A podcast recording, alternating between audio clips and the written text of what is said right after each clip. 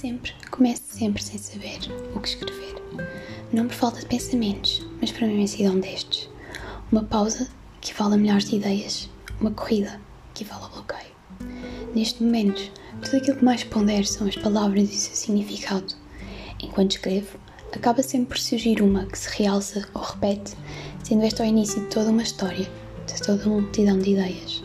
Hoje, por exemplo, os gritos de cada letra do alfabeto que forma a palavra equivale a chamarem por mim. Enquanto se unem diversas formas efetivas, criando novas palavras, surgindo novos pensamentos e por aí adiante. Assim, questiono-me não só o porquê neste dia ter sido esta palavra específica, como também acerca do verdadeiro significado da mesma. Será que a palavra equivale apenas se relaciona com matemática, com igualdade? Se sim, que tipo de igualdade? Ou será que podemos usar sem algum tipo de significado científico, apenas como tantas outras palavras? Não sei. A única coisa que me ocorre quando sou apelo desta é em nós. Nosso ou meu amor. O meu amor por ti equivale a milhares e milhares de uau. Sempre vai equivaler.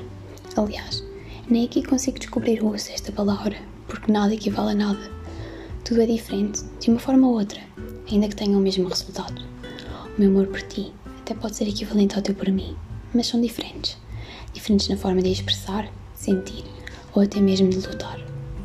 Não por serem de proporções diferentes, como se o amor se me disse, fosse algo material, mas porque eu sendo ser diferente. Contudo, são as nossas diferenças que nos unem, que nos tornam equivalentes.